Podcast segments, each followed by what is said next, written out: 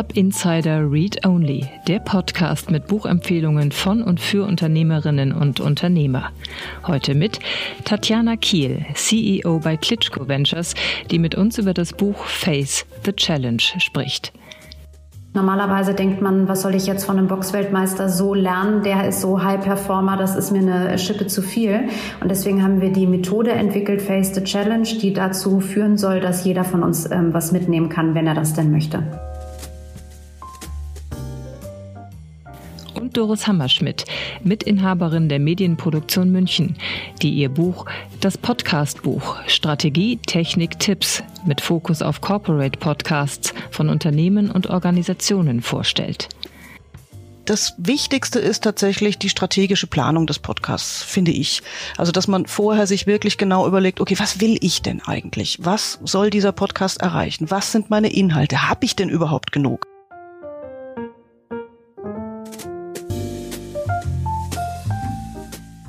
Außerdem begrüßen wir Cornelia Röper, CEO von der Mit uns Leben GmbH, die ihre persönliche Buchempfehlung mit uns teilt. Und hier ist ihr Gastgeber Jan Thomas.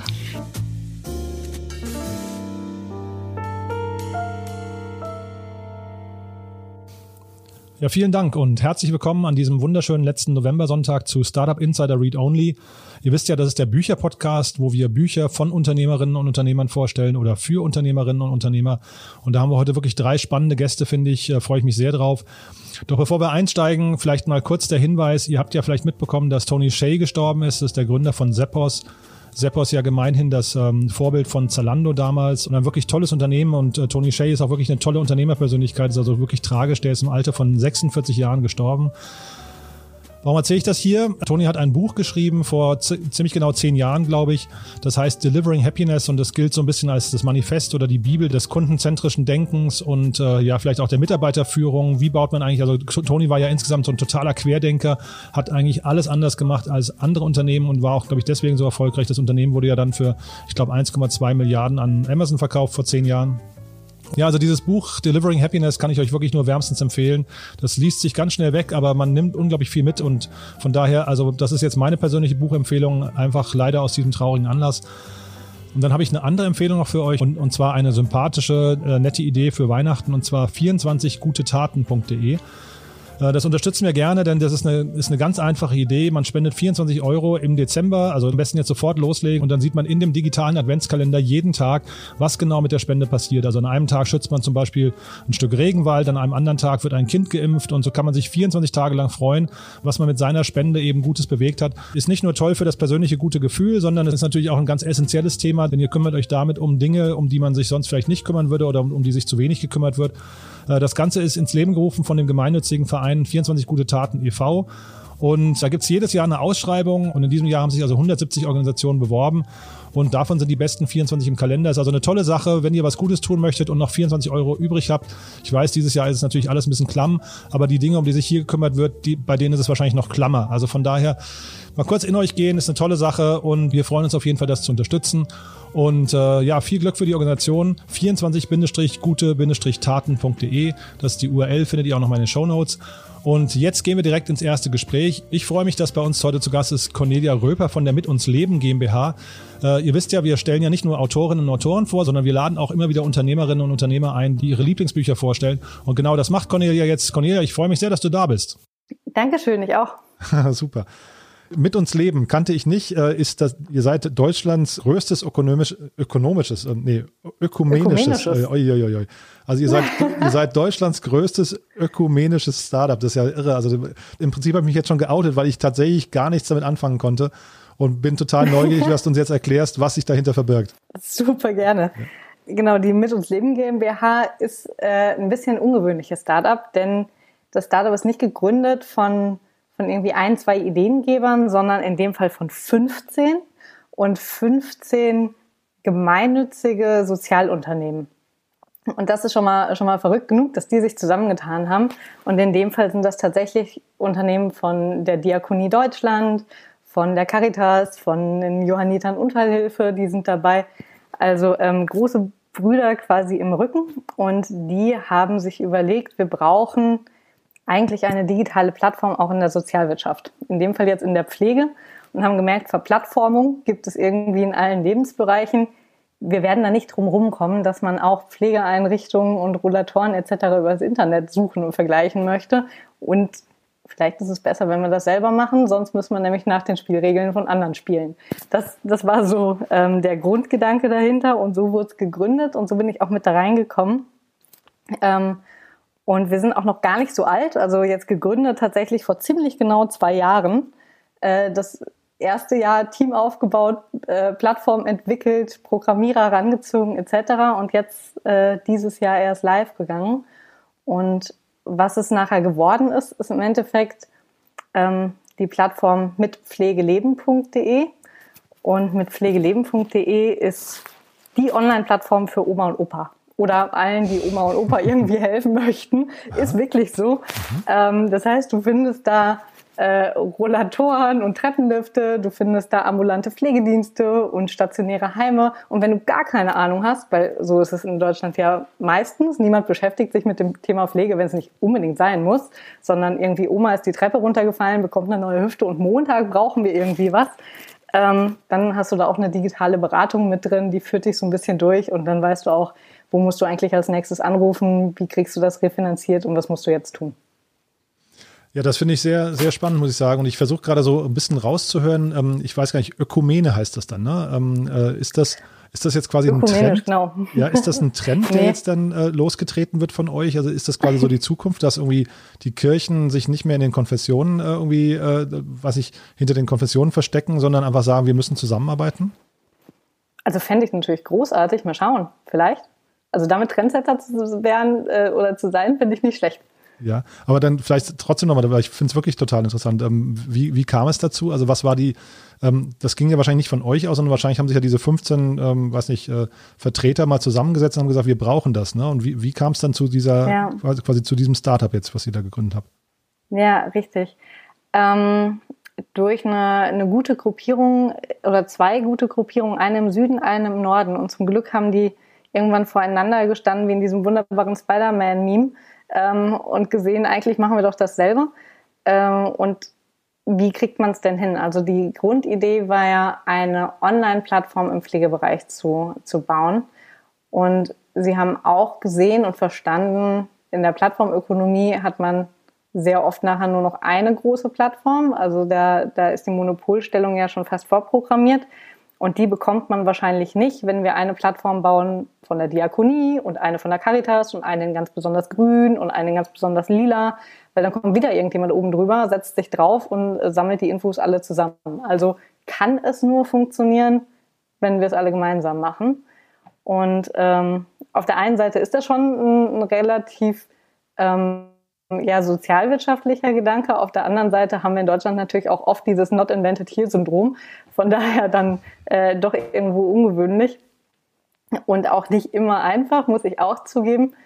Ähm, aber damit quasi der, der Grundstein gesetzt zu sagen, okay, wenn es doch nur gemeinsam geht, weil anders können wir den, vielleicht auch den transatlantischen Akteuren gar nicht die Stirn bieten, dann ähm, sitzen wir jetzt in einem Boot und jetzt müssen wir alle rudern. Mhm. Finde ich, finde ich sehr fortschrittlich gedacht, muss ich sagen. Also hätte ich jetzt in dem Kontext gar nicht so erwartet. Und jetzt reden wir heute ja über Bücher und da hast du eben schon so Plattformökonomie und, und äh, äh Monopolstellung und sowas genannt. Das passt alles ganz gut, ganz gut zu dem Buch, was du gerade äh, oder was du uns heute mitbringen möchtest und vorstellen möchtest. Erzähl doch mal, was hast du mitgebracht? Richtig. Ähm, ich habe mitgebracht das Buch The Ride of a Lifetime von Bob Iger. Und wer Bob Iger nicht kennt, ähm, Bob Iger war ganz lange CEO von Walt Disney. Der ein oder andere hat es vielleicht mitbekommen, jetzt Anfang des Jahres, äh, im Februar hat er nämlich seinen Rücktritt angekündigt und das ging ganz groß durch die Presse. Ähm, hat man unter anderem auch an den Disney-Aktien gesehen, bei diesen ganz böse in den Keller gerutscht. Und äh, zwei Monate später ist er aber erstmal wieder eingestiegen, zum Teil äh, als helfende Hand in der Corona-Krise. Und ich finde das Buch aber so unglaublich spannend, weil er also wie, wie der Titel schon sagt, ne, Ride of a Lifetime, er erzählt wirklich von seinem Leben, aber vor allem von den Learnings dazwischen und wo er überall gestolpert ist oder wo er was falsch gemacht hat, ähm, wo er vielleicht einen ganz tollen Chef hatte oder jemand, der wirklich blöd war und aber überall was draus gelernt hat und das gibt er einem alle mit. Und das finde ich, ähm, finde ich an der Stelle total spannend, weil er definitiv ein Leben lebt, was ich so wahrscheinlich nicht für mich gewählt hätte. Ähm, ganz im Gegenteil. Mhm. Ja, der hat ja wirklich ein, ein, krasses Unternehmen. Also Disney ist unter ihm ja, glaube ich, äh, hat ja wahrscheinlich, der hat, hat Disney wahrscheinlich am meisten geprägt von allen äh, CEOs, die Disney hatte, ne? Äh, bis hin zu quasi heute auch Disney Plus, ne? Weil du gerade Plattformökonomie sagtest. Ja. Ähm, das ist, glaube ich, alles unter seiner Ägide entstanden, ne? Ja, ja, ja. Es ist total viel unter seiner Idee entstanden und auch viel akquiriert worden. Also wenn man sich sein Leben so im, Kurzdurchlauf anguckt, der hat angefangen noch als ähm, als Wettervorhersagesprecher im Radio und war dann irgendwie bei ABC Networks ähm, und hat sich dann hochgearbeitet. Also hat so ein bisschen den, ähm, den Werdegang ge genutzt, wie mein, mein Dad es zum Beispiel gemacht hat und wie mein Dad es auch immer für mich wollte. Fang in einem großen, sicheren Konzern an und arbeite dich hoch, dann bist du für immer safe und hast einen guten Posten. Und ich bin da halt völlig ausgebrochen und mein Papa fand das am Anfang auch überhaupt nicht gut und konnte das gar nicht nachvollziehen. Aber Bob Iger hat halt genau das gemacht. Also der war dann bei ABC Networks oder bei ABC und hat sich da Stück für Stück hochgearbeitet, hat am Anfang noch Kabel hin und her getragen ähm, und war später tatsächlich äh, auch Präsident von ABC und dann Präsident von Disney und hat da so richtig aufgeräumt und eingekauft.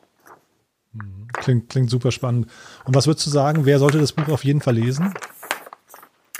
Ähm, wer sollte das Buch auf jeden Fall lesen? Vielleicht jeder, der verstehen möchte, wie auch die Old Economy tickt, also wie die, wie die Manager da drin ticken, wie die Leute ticken, weil wir leben ja auch heute in einer Welt, wo vor allem genau diese Herren äh, oft noch in den äh, in den Driver Seats sitzen. Das heißt, zu verstehen, wie die ticken und was die gut finden und was die als die richtigen Werte ansehen etc., ist da schon hilfreich, ähm, wenn man da die Sprache sprechen kann. Und äh, jeder, der, der mal Mäuschen spielen wollte in den richtig großen ähm, ja, in Entscheidungen. Also der hat ja zum Beispiel, der hat Pixar akquiriert. Das mhm. heißt, der hat allen Ernstes, und wer möchte da nicht mal Mäuschen gespielt haben, der hat mit Steve Jobs äh, in einem Raum gestanden und Steve Jobs hat da am Whiteboard angefangen, Kontraargumente aufzuzählen, warum das keine gute Idee ist, dass Disney Pixar kauft und dass das ja alles kaputt machen würde. Und hat da eins nach dem anderen an dieses Whiteboard ge geschrieben. Und äh, Bob Iger wusste überhaupt nicht, was er da jetzt noch zu sagen soll, weil der Deal ist ja damit jetzt eh schon hinfällig. Da hat er dann irgendwie noch drei Argumente auf die Pro-Seite können und hat gesagt, naja, nice try, okay, haben wir versucht, liebsten Dank, ich gehe dann mal wieder. Ähm, und da hat Steve Jobs nämlich wohl gesagt, nee, warte mal, drei Argumente, wenn die richtig gut sind, dann übertönen die auch 15 schlechte. Also lass uns noch mal gucken, was wir hier machen können. Und also allein die Szene, ich finde es mega spannend, da mal, mal mit äh, drin gesessen zu haben und wenn es nur übers Buch ist und mitzukriegen, okay, wie kriegt man denn so einen Deal dann zustande? Das ist doch verrückt. Wahrscheinlich müsste man auch mal gucken, welches Buch äh, Steve Jobs in der Vorbereitung zur Verhandlung äh, gelesen hat. Ne? Das klingt ja auch mega spannend. ja, auch, stimmt. Der, der, war ja, glaube ich, größter Anteilseigner damals ne, von Pixar. Richtig, genau. Also ähm, der war größter Anteilseigner und war nachher aber auch größter Anteilseigner von Disney, nachdem Disney nämlich Pixar gekauft hat. Also mhm. da auch spannend. Und äh, dann hat, äh, hat Disney ja noch äh, weitergemacht zu, zu kaufen, hat Marvel gekauft, hat Star Wars gekauft, mhm, genau. ähm, was ja auch nochmal krasse Verhandlungen sind und wo es danach ja erst nochmal richtig losging äh, mit, mit Marvel, mit äh, den Avengers und Black Panther und also sie haben ja Milliarden mhm. gemacht mit dem Business. Mhm. Ähm, und da aber ganz viele, viele Learnings nachher auch nochmal rausgezogen, die ich spannend finde, auch für, für Führungskräfte, egal in welchem, in welchem Kontext, weil er einfach sagt, ähm, also nur als ein Beispiel, man zieht sich ja immer irgendwo dann, dann ein, zwei, drei Sachen raus aus einem Buch. Ähm, Bob Iger findet zum Beispiel, also honest mistakes um, always deserve a second chance, äh, aber, und das sagt er auch, er unterscheidet halt. Es gibt äh, Fehler, die verzeiht er und es gibt Fehler, die verzeiht er halt nicht. Nämlich wenn es darum geht, dass jemand seine Integrität verliert oder wenn er über die Stränge schlägt oder wenn er gegen die Regeln spielt. Ähm, das sind Fehler, die würde er halt nie verzeihen und dann, dann kickt er die Leute auch und dann gibt's keine zweite Chance und hat dann eine sehr schwarz- und weiß Sicht, die aber auch nochmal interessant ist, sich anzugucken. Warum ist das eigentlich so und wie möchte ich es eigentlich für mich machen?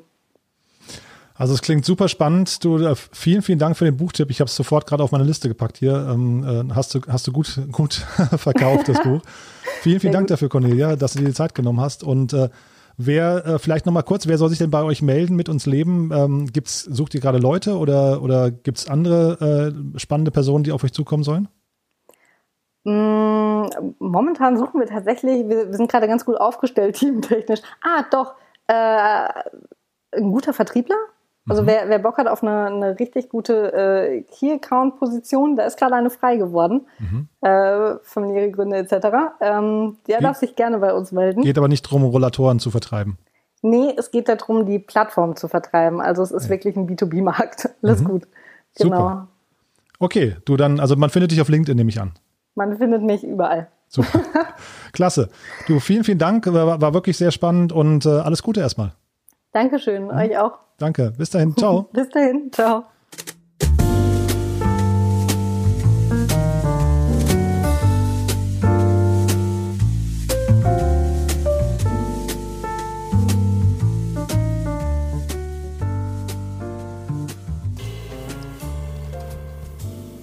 Ja, das war also Cornelia Röper von der Mit uns Leben GmbH hier aus Berlin. Und äh, ja, ich finde das super, dass wir das machen. Ich finde auch Cornelia das gerade wirklich toll rübergebracht. Ist also auf jeden Fall ein Buch, was auf meiner Leseliste kommt. Und wenn ihr mal mitmachen möchtet, schreibt uns eine E-Mail an podcast.startup-insider.com. Schreibt uns da rein, welches Buch ihr empfehlen möchtet und schreibt uns, was ihr beruflich macht. Äh, wir laden natürlich nur Gründerinnen und Gründer ein oder Leute, die irgendwie viel Berufserfahrung haben und die dann eben erzählen möchten, welches Buch sie geprägt hat. Aber wenn, wenn ihr euch berufen fühlt, äh, wie gesagt, eine kurze E-Mail an podcast.startup-insider.com. Und wir machen jetzt gleich weiter mit den Autorinnen dieser Sendung. Da haben wir zwei tolle Autorinnen zu Gast. Bevor wir damit loslegen, möchte ich aber erstmal auf den Partner der heutigen Sendung hinweisen, und zwar ist es das RKW Kompetenzzentrum. Äh, das sagt euch vielleicht nicht viel. Ich persönlich kenne das schon lange, weil ich aus Frankfurt komme ursprünglich oder beziehungsweise aus dem Vorort von Frankfurt und dann immer daran vorbeigefahren bin. Denn das Headquarter sitzt in Eschborn, ist aber, wenn ich es richtig verstanden habe, auch ein deutschlandweites Netzwerk an ganz vielen Anlaufstellen, die im Prinzip die deutsche Wirtschaft unterstützen, junge Unternehmen, aber auch etablierte Unternehmen mit ganz vielen verschiedenen Aktivitäten unterstützen. Und eine dieser Aktivitäten ist eine Studie, die man rausgebracht hat, und zwar der Global Entrepreneurship Monitor 2019, 2020. 2020. Der hat im Prinzip sich das Jahr vor der Krise angeguckt und hat mal gefragt, wie war denn eigentlich das Gründungsinteresse 2019? Wie sehr hat sich das unterschieden zwischen Männern und Frauen, vor allem bei den Gründungsaktivitäten? Und auch welche Rolle spielen denn eigentlich Tech-Startups im nationalen und internationalen Vergleich? Und die Antworten auf diese ganzen Fragen gibt eben der Global Entrepreneurship Monitor, der nennt sich in Kurzform GEM. Und das ist zum einen sehr spannend zu lesen, aber wer nicht lesen möchte, für den hat das RKW jetzt das Ganze auch nochmal in zehn äh, sehr knackige Infografiken äh, verpackt. Da kann man also sehr schnell sich einen Überblick verschaffen. Das ist äh, ziemlich cool, kann man auch irgendwie auf Social Media teilen. Ja, und diese ganzen Infografiken stellt das RKW Kompetenzzentrum äh, kostenfrei zur Verfügung, kann man sich also runterladen, sowohl einzeln als auch als Sammelmappe. Und äh, der Link ist ein bisschen kompliziert, rkw.link-gem Infografiken in einem Wort. Und vielleicht noch ein Wort zu dem Global Entrepreneurship Monitor. Dieser erfasst also Gründungsaktivitäten und Gründungseinstellungen im weltweiten Vergleich. Und diese Infografiken, über die ich gerade gesprochen habe, die ergänzen eben diese umfassende Studie und schaffen dann eben diesen visuellen Zugang zu den Schlüsselerlebnissen und untermauern eben diesen GEM-Länderbericht Deutschland 2019-2020. Also schaut euch das mal an. Wie gesagt, es ist kostenlos. rkw.link-gem Infografiken in einem Wort. Also vielen Dank nochmal ans RKW und damit kommen wir zu unserer ersten Autorin für heute. Bei uns ist Tatjana Kiel, die äh, zusammen mit Wladimir Klitschko, ähm, das ist ja ein Name, den man wahrscheinlich gar nicht mehr erklären muss, ein Buch geschrieben hat. Face the Challenge heißt das. Und äh, wie es dazu kam und was sich dahinter verbirgt, das wird uns Tatjana gleich selbst erklären. Von daher freue ich mich sehr, dass du da bist. Hallo Tatjana. Hallo Jan, vielen Dank für die Einladung. freue mich dabei zu sein. Ja, ich freue mich auch sehr, dass du da bist. Hallo. Ähm, ja, vielleicht, du hast eine sehr, oder ihr habt eine Konstellation, die mich ein bisschen überrascht hat und da musst du vielleicht jetzt mal kurz erklären und ein bisschen ausholen. Ihr habt, äh, du arbeitest für Klitschko Ventures, ähm, ihr habt zusammen ein Buch geschrieben, Wladimir Klitschko und du, und äh, das Buch heißt Face the Challenge. Vielleicht möchtest du mal kurz erklären, was ist das für eine Konstellation und dann wie kam es zu dem Buch? Sehr gerne. Ähm, also jetzt hätte mich natürlich noch mehr interessiert, von dir zu erfahren, was du daran äh, so außergewöhnlich oder anders findest. Aber ich fange erstmal an.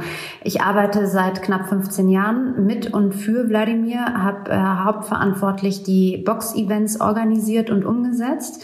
Und deswegen kennen wir uns schon sehr lange. Und in dieser Zeit haben wir festgestellt, dass es ganz viele Dinge gibt, die er doch anders macht und dass ich sehr viel davon äh, profitieren durfte. Und ähm, sein Wunsch dann war, das Wissen auch weiterzugeben ähm, und das in einer anderen Form, nämlich normalerweise denkt man, was soll ich jetzt von einem Boxweltmeister so lernen, der ist so High Performer, das ist mir eine Schippe zu viel.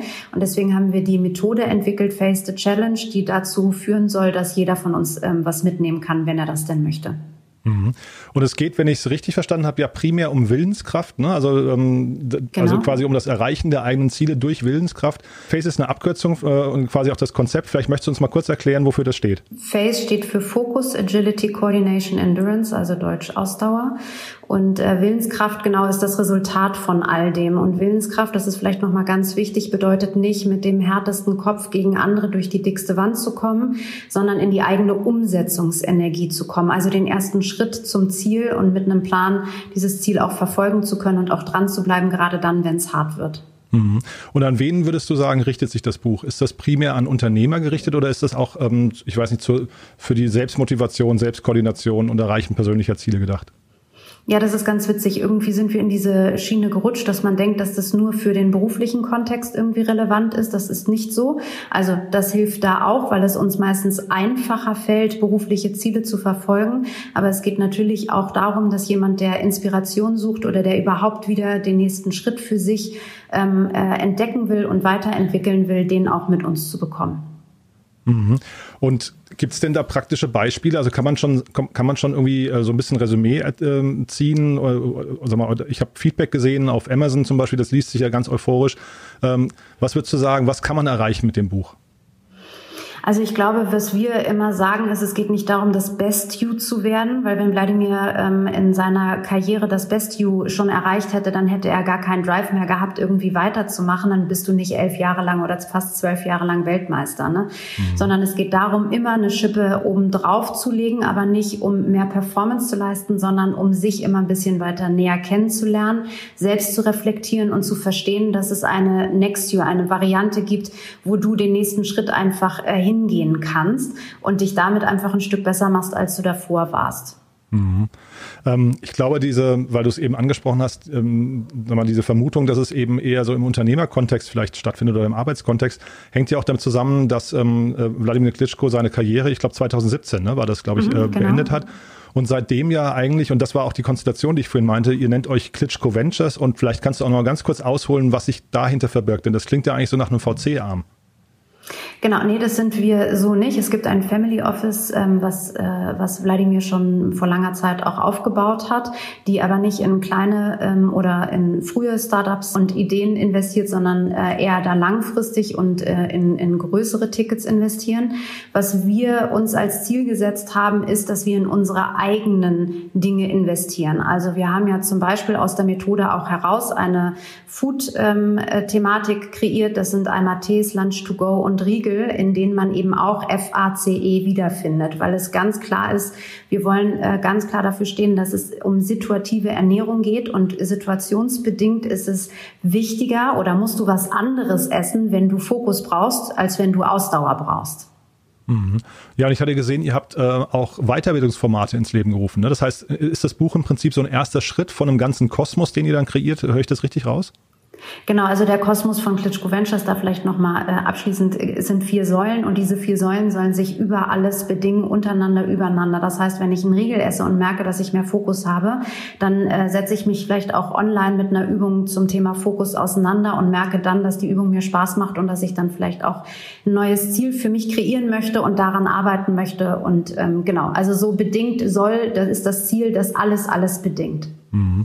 Und ich hatte auch gelesen, dass ihr eine ganze Reihe so an, an Firmenkunden habt, ne? SAP und ich glaube Deutsche Telekom und so weiter. Mhm. Ich weiß nicht, ob das noch aktuell ist, aber ist das quasi auch so ein Standbein von euch, dass ihr im Prinzip Firmen beratet?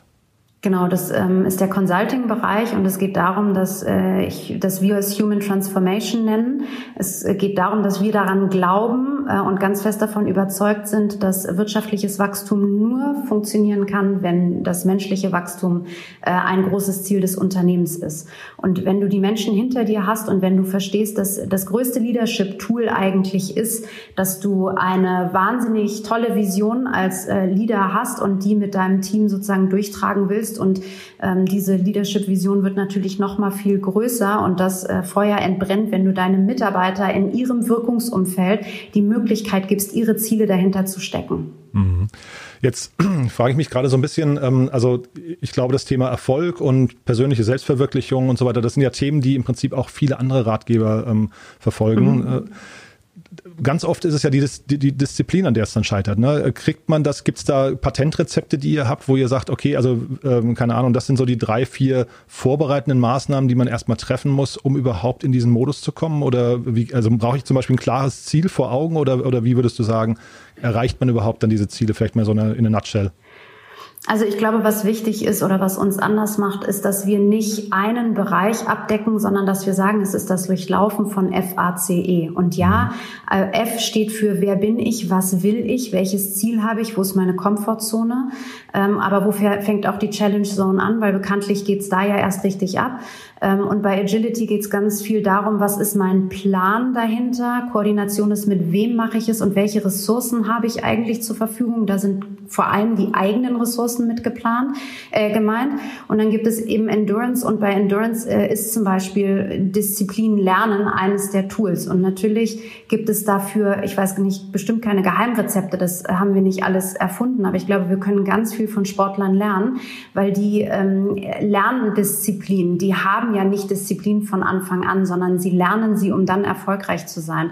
Und einer der Punkte, die wir immer wieder sagen, ist, such dir mal ähm, ein paar Habits raus, die vielleicht nicht so gut sind. Also du lässt dich immer wieder von deinem Handy ablenken oder du machst nicht die wichtigsten Aufgaben äh, von vornherein und such dir Habits, die du damit ersetzen kannst. Und das musst du dann konsequent ein paar Tage mal durchführen und dann wirst du merken, dass es relativ schnell ist, dir Disziplin auch selbst anzueignen. Mhm. Das ist vielleicht auch schon so ein bisschen die, die Antwort auf meine nächste Frage, nämlich, also Wladimir Klitschko ist natürlich irgendwie auch ein schwieriges Vorbild, ne? denn mit, mit 30 äh, Jahren Leistungssport und irgendwie mehreren Weltmeistertiteln und so weiter, ist es natürlich schwer, so ein Bild vor Augen zu haben, wenn man dann selbst anfängt, äh, sich selbst zu optimieren. Äh, würdest du sagen, es ist trotzdem für jeden geeignet oder gibt es auch Menschen, die vielleicht von diesem Buch Abstand nehmen sollten? Also ich glaube, was ganz wichtig ist und was immer unser Ziel war, ist eben diesen High-Performer nicht als Beispiel zu nehmen. Deswegen wollte er auch nie irgendwie Motivationscoach oder Trainer oder so werden, sondern ihm war immer klar, weil die Leute, wenn er sagt, was ist dein Ziel, dann versuchen die vor ihm besonders gut auszusehen. Das heißt, er kommt nur äh, unter sehr harten Bedingungen an die Leute wirklich ran. Ne? So und unser Ziel war immer, dass es Mentoren gibt, die von uns ähm, ausgebildet sind und die dann mit unserer Methode ähm, an die Leute dazu bekommen, ihre Ziele zu verfolgen. Und das Wichtige, glaube ich, ist, ähm, am Ende geht es darum, dass wir diese Erfahrung in eine Methode umgewandelt haben. Und am Ende geht es darum, dass es Geschichten gibt, die einfach wahnsinnig faszinierend sind. Ich sage dir ein Beispiel von, von mir damals. Der wurde bespuckt von einem Sportler im Ring. Ähm, der Kampf galt aber Vitali. Also das heißt, Wladimir war nur die Begleitperson. Ich stand ungelogen auf diesem Stuhl und habe geschrien wie am Spieß. Ich fand es eine Unverschämtheit. Ich fand es so respektlos. Und das Einzige, was Wladimir gemacht hat, ist den Typen anzugucken und sich die Spucke wegzulutschen. Ne? Also mit der Zunge über seinen, also er hat, er hat sie weggeleckt ähm, diese Stärke zu haben und damit zu beweisen, du hast keine Chance, mich hier aus der Ruhe zu bringen, ist zum Beispiel eins der 16 Module, nämlich Keep Calm ähm, im Bereich Fokus. Und es soll genau das machen. Es soll dich immer wieder erinnern, dass es Situationen gibt und natürlich werden wir hoffentlich nie bespuckt werden und hoffentlich müssen wir auch diese Spucke nie weglecken. Aber es geht darum, dass es Situationen in deinem beruflichen, privaten Umfeld geben wird, wo dich jemand wahnsinnig aus der Reserve lockt und äh, du eigentlich weißt, du müsstest anders reagieren als einfach äh, mit Ausrasten zu reagieren. Ne? Und das sind die Situationen, die man sich im Kopf behalten kann. Und dann gibt es eben Handlungsempfehlungen, wie du es machen kannst und warum es so wichtig ist, auch im gesellschaftlichen Kontext vielleicht anders zu reagieren oder eine Handlungsempfehlung zu haben, die dir hilft. Und die Geschichte bleibt natürlich verankert. Ne? Das, sind, das sind so die wesentlichen Dinge, die uns wichtig waren, ähm, den Leuten zu zeigen. Klingt natürlich, ist ein krasses Beispiel, muss ich sagen. Ist aber vielleicht jetzt eben auch ein tolles, ähm, ja, weiß nicht, ein tolles Buch jetzt für, für den Dezember eigentlich, um sich dann so ein bisschen auf 2021, ne, wir wollen ja eh 2020 schnell vergessen, aber vielleicht dann 2021 quasi mit einem neuen Spirit zu beginnen. Von genau, daher, also ich, hm? aber ich, ich würde sagen, also ja, wir wollen es irgendwie alle schnell vergessen, aber wir müssen natürlich auch einmal reflektieren und sagen, was war daran vielleicht jetzt auch gar nicht so schlecht? Wo war der Lehrer? Wo war die Chance und nicht alles wie schrecklich? Und wir wissen einfach, gerade gute Vorsätze werden dieses Jahr noch ganz andere ähm, Möglichkeiten geben und wird auch, wird nochmal eine ganz andere Wichtigkeit haben, weil wir haben jetzt alle ganz viel vor. Wenn wir das aber nicht strukturiert angehen, sondern uns da nur irgendwas wünschen, dann erreichen wir eben nichts. Und ich glaube, unsere Gesellschaft tut gut daran, nicht immer nur das Endresultat von jemandem zu feiern, sondern auch den Kindern schon beizubringen, es ist ein harter Weg, wenn man einen Erfolg hatte. Und es geht nicht nur um das Endresultat, sondern sehr klar zu zeigen, man wird auf dem Weg dahin hinfallen, aber es lohnt sich dran zu bleiben. Also das Thema Resilienz äh, einfach wieder mehr in den Fokus äh, zu lenken und einfach auch miteinander zu teilen, die Stärken und die Schwächen und äh, was auf dem Weg passiert ist. Das ist ein tolles Schlusswort, muss ich sagen, Tatjana. Vielen, vielen Dank. Haben wir was Wichtiges vergessen mit zu sagen? Nein, ich wünsche euch ein tolles 2021, würde ich sagen. Super, mit ganz vielen Vorsätzen und ganz viel Willenskraft. Ich danke dir, ne? Genau. danke dir. Okay, alles Gute. Bis dann. Bis dann. Ciao. Tschüss.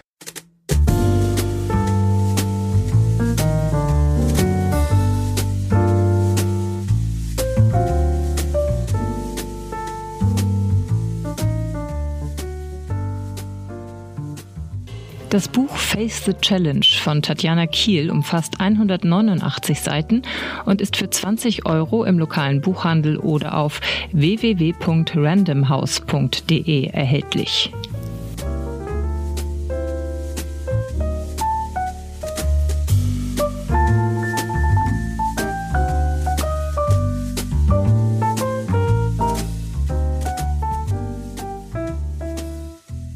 Ja, das war also Tatjana Kiel und äh, vielleicht nochmal kurz der Hinweis, jedes der Bücher, ich sage jetzt einfach mal jedes, vielleicht stimmt es auch nicht ganz, aber ich glaube, jedes der Bücher, die wir hier vorstellen, kann man auch gewinnen und zwar in der Regel drei bis fünf Mal.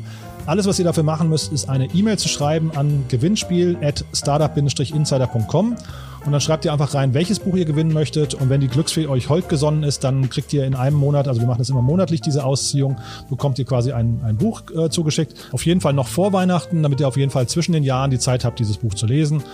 Ja, also Gewinnspiel at startup-insider.com. Und wir machen gleich weiter mit unserer nächsten Gästin. Das ist die Doris Hammerschmidt. Und Doris Hammerschmidt ist eine wirkliche Expertin zum Thema Podcasting. Und äh, ihr wisst ja, Podcasting ist quasi das Thema der Stunde, ist total on vogue. Ja, gerade in diesem Jahr sind so viele Podcasts rausgekommen und äh, ihr merkt ja, ihr hört ja gerade auch einen. Von daher, das Interesse ist wirklich gestiegen.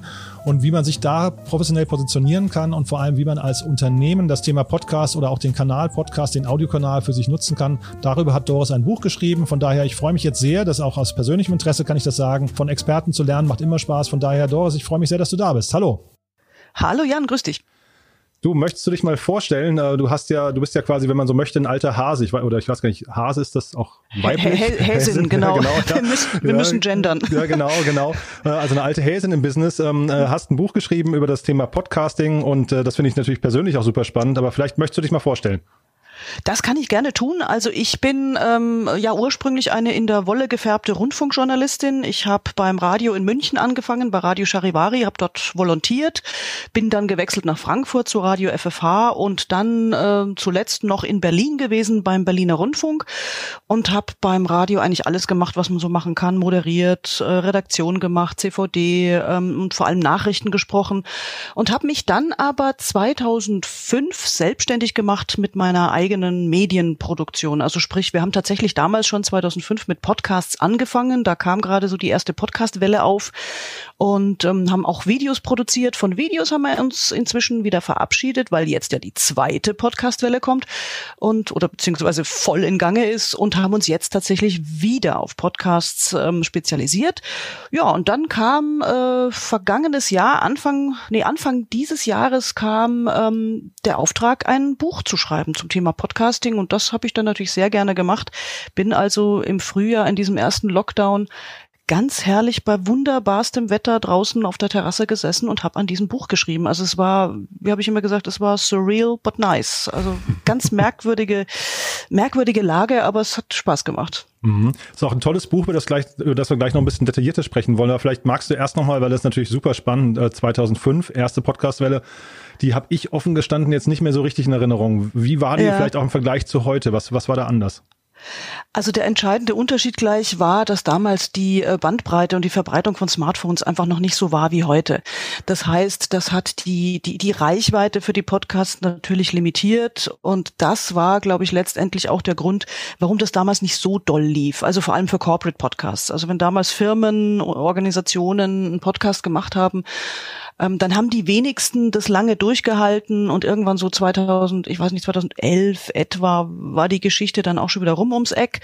Ähm, und es war damals eigentlich auch eine Welle der ja, begeisterten Kreativen, also so eine Graswurzelbewegung ein bisschen. Es haben plötzlich Leute angefangen zu podcasten, die das ganz toll fanden, weil, mein Gott, man hat ein Mikro hingestellt, hat das aufgenommen und hat dann, ja, yeah, wow, guck mal, ich habe jetzt einen Podcast.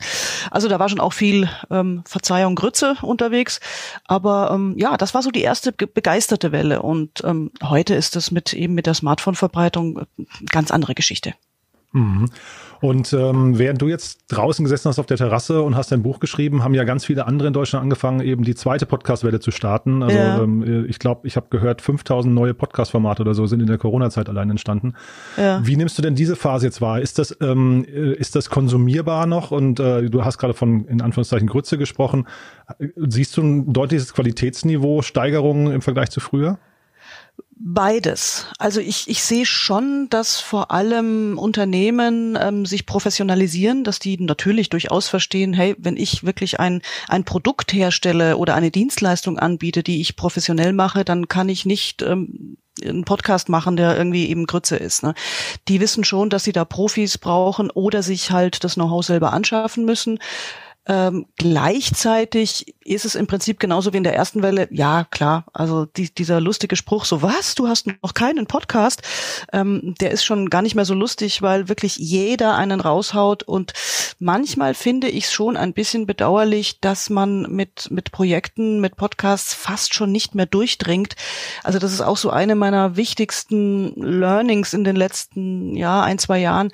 Man muss für den eigenen Podcast wirklich extrem viel trommeln, extrem viel werben und machen und tun, damit der noch durchkommt. Also die, die, der Aspekt der Podcast-Produktion, den finde ich überaus wichtig. Mhm. Es ist ja auch, also sagen wir, das ähm, Niveau hängt ja oder die Vielfalt hängt ja auch damit zusammen wahrscheinlich, dass die Einstiegshürden relativ gering sind mittlerweile. Ne? Also die Technik ist sehr günstig und äh, genau. man braucht wahrscheinlich gar nicht so viel. Also vielleicht das mal so als Brücke zu deinem Buch. Äh, an wen richtet sich denn das Buch und was würdest du sagen, wer sollte einen Podcast starten und wer nicht? Also das Buch richtet sich schon in erster Linie an ähm, Organisationen, Unternehmen, Vereine, die, ich nenne es, einen strategischen Podcast machen wollen. Also die durchaus ein Kommunikationsziel haben, ein möglichst klar definiertes, eine klare Zielgruppe, das sind so diejenigen, an die sich das Buch richtet. Es richtet sich jetzt weniger an, an Hobby-Podcaster, die das eben mit dem Smartphone machen wollen, also einfach nur wirklich Smartphone-Aufnahmefunktion und dann zack über Anchor hochgeladen und bumm veröffentlicht. Ähm, an die eher nicht, weil die brauchen die ganzen Tipps, die ich da gebe, die brauchen das nicht. Also das geht ja in meinem Buch wirklich bis ins kleinste Detail, bis in wie schneide ich Spuckerisse, wie sehen die aus, ähm, wie kann ich im, in der Postproduktion mehr machen das brauchen jetzt, glaube ich, so die, die Hobby-Podcaster nicht, weil die dafür gar nicht die Zeit haben. Mhm. Und ähm, sag mal so deine, deine ähm, die, die Corporates, von denen du gerade sprichst, oder die Unternehmen oder auch Vereine, die du gerade angesprochen hast, ähm, für, also mit welchen Erfolgen könnten die rechnen? Wann ist die, wann, wann ist so eine Strategie, die man so aufsetzt, wann ist die realistisch und wann sind vielleicht auch die Erwartungen überzogen? Das ist so eine genau dieser Gretchenfragen, weil da gibt's natürlich alle Möglichkeiten. Es ist schön, wenn ein Podcast von einer Organisation oder einem Unternehmen eine ganz, ganz tolle Reichweite hat. Also wenn die da in die, weiß nicht, 20, 30, 40, 50, 60.000, je nachdem gehen, das ist schon ziemlich gut. Nur andererseits je nachdem, was ich für eine Zielgruppe haben will. Also wenn ich ein ganz spezifisches Produkt herstelle und da meine, weiß ich nicht, 2000 Hörer habe, die aber alle genau für dieses Produkt wichtig sind, äh, dann habe ich mein Kommunikationsziel voll erfüllt. Also das, das kommt immer wirklich drauf an, ähm, was habe ich für ein Unternehmen, was, was, was habe ich denn für ein Ziel mit meinem Podcast und muss ich das, man muss sich das vorher halt schon genau überlegen, was man erreichen will und ob der Aufwand dann natürlich, ähm, ob der stimmt und ob ich den überhaupt leisten kann für so ein, man, es ist ja was Serielles, es muss mindestens alle zwei Wochen muss irgendwas passieren. Ich muss also schon seriell denken und mir muss klar sein, ich kann das nicht nach zwei, drei, vier Monaten eigentlich wieder aufhören. Kann ich schon, aber ist halt dann rausgeschmissenes Geld. Ne? Mhm. Ab, genau, das ist im Prinzip die nächste Frage auch. Ab, ab welcher Zeit würdest du denn sagen, kann man überhaupt den Erfolg eines Podcasts messen? Weil viele sind wahrscheinlich so mit, den er, mit dem, dem Erfolg der ersten Folgen wahrscheinlich total frustriert, nur weil, weil das ja. irgendwie sich wahrscheinlich im einstelligen Bereich vielleicht so intern sogar nur äh, abspielt. Also ab wann sollte man überhaupt genauer hingucken und was sind vielleicht auch so die wichtigsten Maßnahmen auf dem Weg dahin? Ja, also es braucht genau diesen langen Atem, genau. Also ich würde sagen, also mindestens ein Jahr sollte man jetzt schon mal planen, besser zwei. Was natürlich auch geht, ist, dass man sagt, ich arbeite staffelbasiert. Also ich mache jetzt erstmal eine Staffel von sieben, acht Folgen, äh, dann mache ich ein paar Monate Pause, plane mal wieder, äh, mache mir einen neuen Redaktionsplan und starte dann äh, ein paar Monate später mit der Staffel zwei.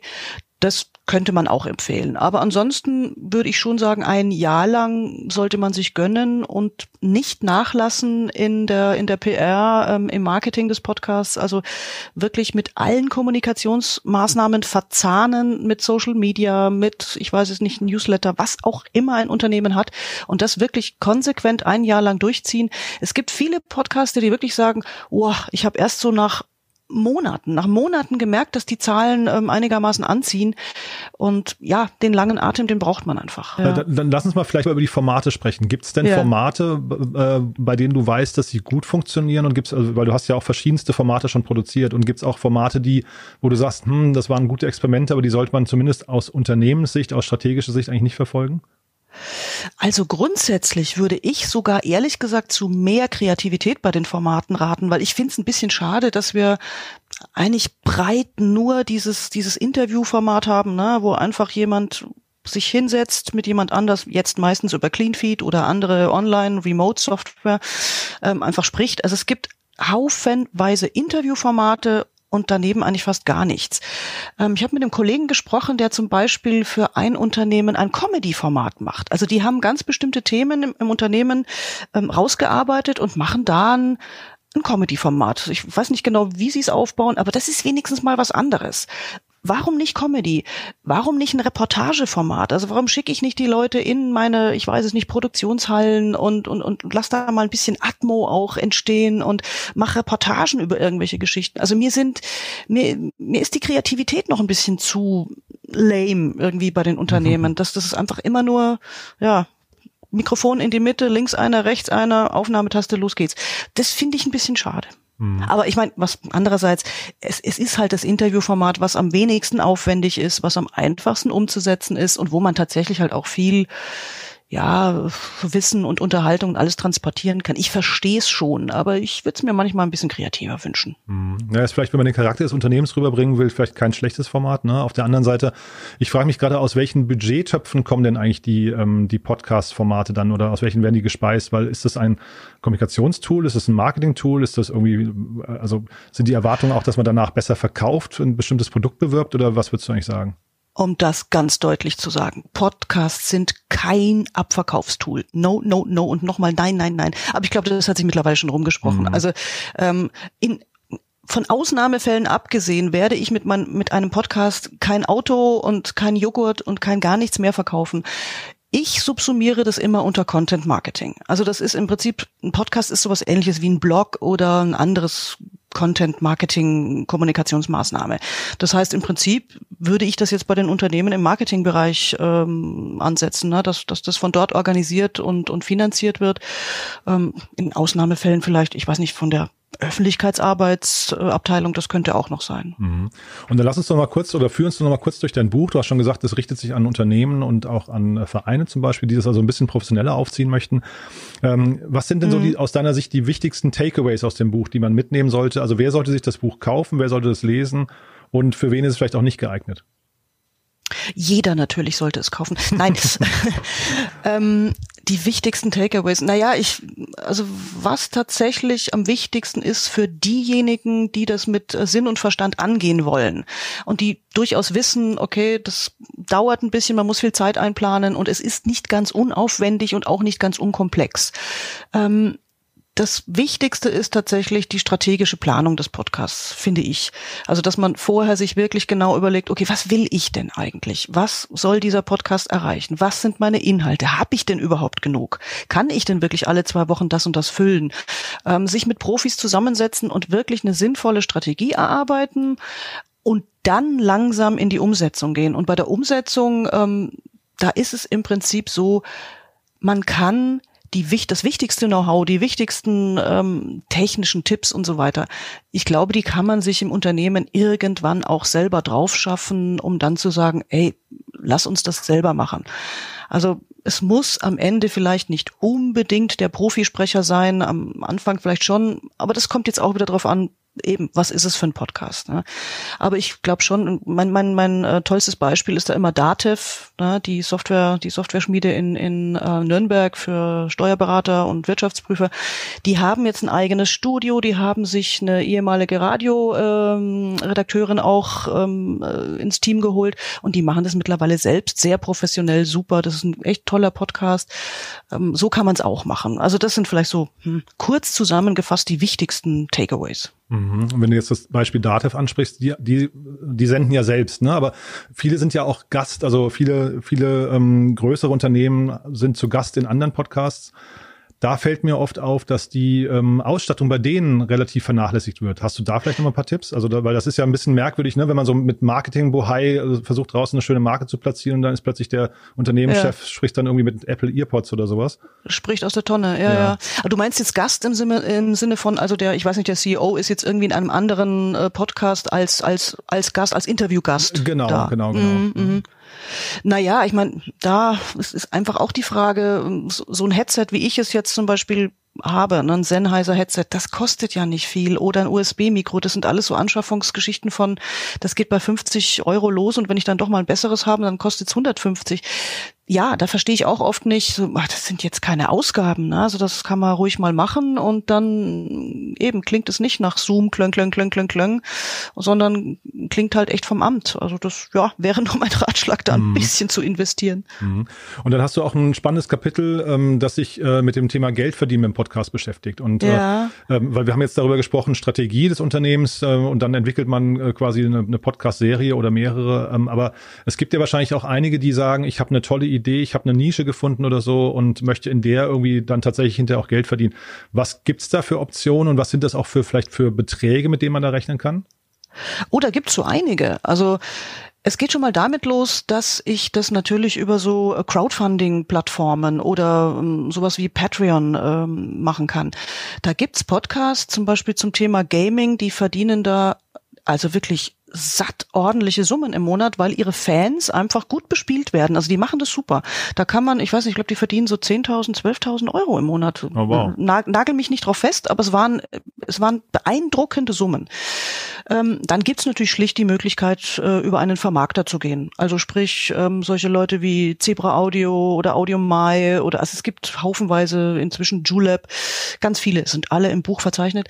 Ähm, und denen kann man sozusagen das den eigenen Podcast übergeben und sagen, guck mal, ich mache hier einen Podcast für Segler, für Angler oder was ganz Spezifisches, tolle Zielgruppe, äh, finde mir doch bitte mal einen, einen, einen Sponsoring-Partner und einen Werbepartner.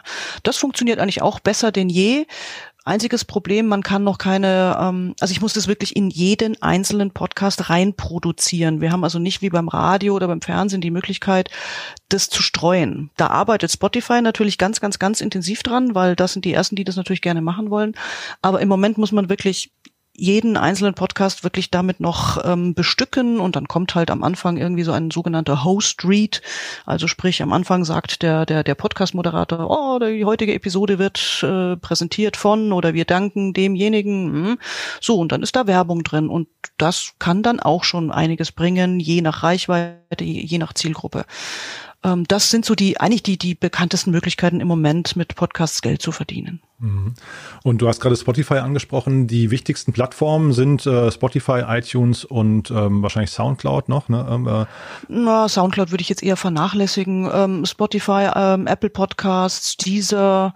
Ähm, und Google Podcast. Also Google hat ja quasi auch ein eigenes, also die, die indexieren jetzt ja auch Podcasts. Mhm. Wenn man also nach dem eigenen oder einem anderen Podcast sucht, dann wird schon auch gleich auf Seite eins bei Google, zack, ähm, der Podcast angezeigt. Die wollen da auch ein bisschen mitspielen, aber das sind so die wichtigsten. Ah, vielleicht noch ähm, TuneIn, weil TuneIn ist ja die Basis für die Alexa.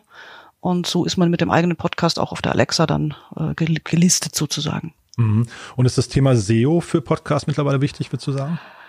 Ja, schon, doch, durchaus. Also es gibt da schon so ein paar äh, Tipps, wo man in den Beschreibungen, im Titel, ähm, über das Cover, über vielleicht sogar Transkripte mit dem eigenen Podcast durchaus ein bisschen besser gefunden wird, als wenn man das alles weglässt.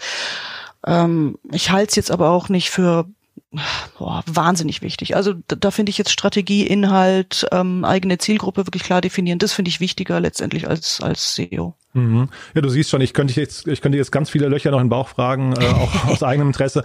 Aber dann vielleicht nochmal, ähm, wo kann man denn Podcasts von dir hören? Du hast ja eine ganze Reihe auch an, an äh, Business-Podcasts schon produziert.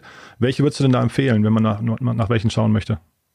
Also da muss ich im Moment ein bisschen äh, zurückstecken, weil wir eben durch diese durch diese Umstrukturierung, also wir haben bis bis Anfang des Jahres tatsächlich äh, noch sehr viele Videos produziert und haben dann erst als das Buch, als der Auftrag für das Buch kam, gesagt, so weißt du was, ähm, komm jetzt weg, weg mit Video. Wir haben unsere Kameras eingemottet, wir haben das alles den Keller getan ne, und haben dann erst wieder angefangen. Das heißt, wir stecken jetzt im Moment, wir stecken jetzt im Moment in diversen Projekten drin, ähm, zum Beispiel einen 3D-Audio-Podcast zum Thema klassische Musik. Da hm, bereiten wir ja. gerade was vor, der ist aber noch nicht erschienen.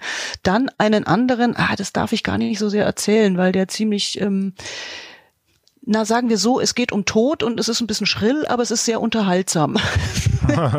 mehr, mehr darf ich leider Aha. nicht erzählen, weil, Aha. weil das, ähm, das Konzept einfach so, ja, so lustig, so krass ist.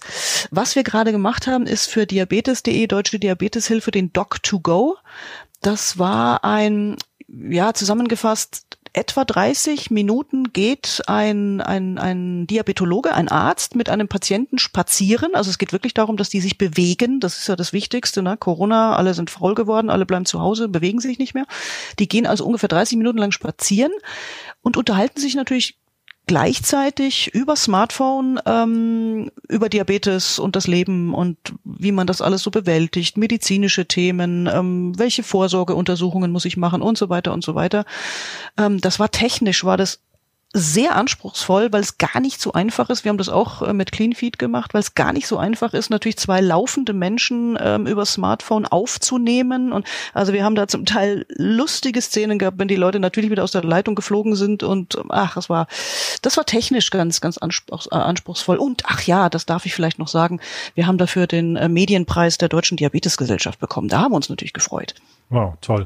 Das heißt, ihr habt im Prinzip jetzt auf die zweite Welle gewartet und jetzt wird das Surfboard rausgeholt und jetzt wird gesurft, ja?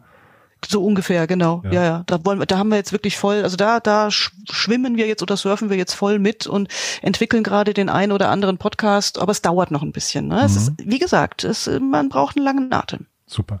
Wie findet man dich, wenn man dich kontaktieren möchte?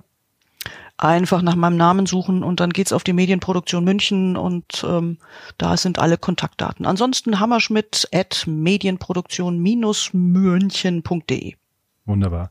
Doris, ich danke dir recht herzlich. Das war sehr, sehr spannend und äh, ist ein tolles Buch geworden, muss ich sagen. Also vielen Dank auch Danke, dafür, danke. Ne? Das genau. freut mich sehr. Das freut mich sehr. Ja, ich hoffe, es, es kommt gut an bei den Leuten und letztendlich geht's mir ja wirklich nur darum, mehr Podcasts müssen es nicht sein, aber bessere, coolere, kreativere. Coole Mission. Unterschreibe ich. ich danke dir. Ne? Bis dahin. Danke, Jan. Viel Spaß klar. weiterhin. Ebenso. Tschüss. Ciao.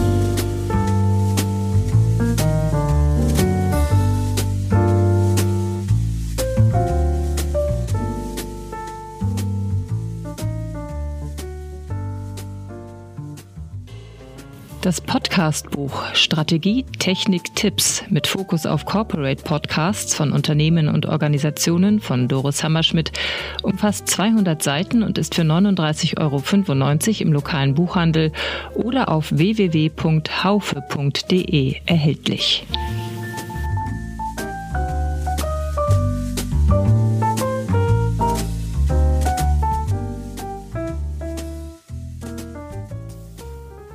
Ja, das war also Doris Hammerschmidt und ihr Podcastbuch, ein äh, ja ziemlich eingängiger Titel, der eigentlich ziemlich genau beschreibt, worum es geht. Und wenn ihr das gewinnen möchtet, wie auch alle anderen Bücher, wie gesagt, eine E-Mail schreiben an gewinnspiel@startup-insider.com und einmal im Monat verlosen wir die ganzen Bücher hier in der Regel drei bis fünf Mal. Ich Ich glaube, es werden wirklich bis dato alle Bücher, die wir hier vorgestellt haben, verlost. Und ähm, ja, ansonsten vielleicht nochmal kurz, wenn ihr gerne lest und euch die Startup-Szene interessiert, dann nochmal kurz der Hinweis auf unseren morgendlichen Newsletter. Ihr wisst ja vielleicht, ich glaube, wir bringen den besten Newsletter der deutschen Startup-Szene raus. Auf jeden Fall jeden Morgen, Punkt 8 Uhr, eine Zusammenfassung vom Vortag. Da ist also wirklich ziemlich sicher garantiert, dass ihr die, die wichtigsten Ereignisse der Startup-Szene mitbekommt. Von daher, wenn, ihr euch, wenn euch das interessiert, www.startup-insider.com. Kostet nichts, kann man einfach mal probieren. Wenn es euch nicht mehr gefällt, einfach abbestellen. Das war's für diese Woche. Ich wünsche euch einen tollen Wochenstart. Ähm, ja, ähm, Endspurt für Weihnachten. Und vielleicht nochmal kurz der Hinweis einmal auf das RKW, ähm, rkw.link-gem Infografiken und dort findet ihr die ganzen begleitenden äh, Infografiken zum Global Entrepreneurship Monitor. Äh, wie gesagt, einfach mal reingucken, einfach mal draufklicken und äh, lassen sich auch wirklich gut auf Social Media teilen. Ja, und dann zum anderen nochmal kurz der Hinweis auf das wirklich tolle Projekt 24 gute Taten von dem gemeinnützigen Verein. Wie gesagt, 24 Euro kostet das, jeden Tag eine gute Tat. Ihr könnt das online mitverfolgen, was mit dem Geld passiert. Insgesamt hatten sich 170 Organisationen beworben und äh, mit eurem Geld leistet ihr wirklich was Tolles. Von daher einfach mal vorbeischauen auf 24-gute-taten.de. Ist vielleicht auch ein tolles Geschenk für eure Mitarbeiter. Ist auf jeden Fall besser als Schokolade. Ich glaube, so viel steht fest. Euch einen guten Wochenstart und wir hören uns hier nächsten Sonntag wieder mit Read Only oder ansonsten mit dem regulären Podcast am Dienstag. Bis dahin, alles Gute. Ciao.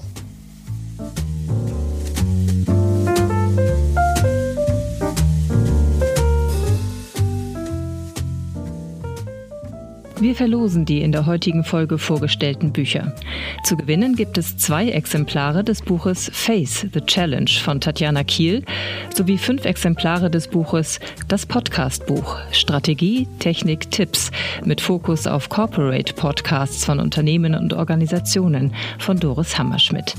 Zum Teilnehmen einfach eine E-Mail mit dem Betreff Gewinnspiel und dem Wunschbuch an podcast at startup-insider.com schreiben.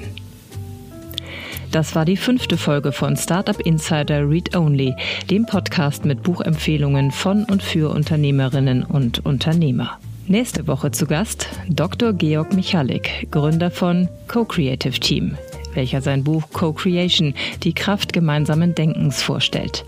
Und Dr. Peter Aschenbrenner, Inhaber von Aschenbrenner Training und Beratung, der mit uns über sein Buch The Boss von Bruce Springsteen Führungsstärke lernen spricht.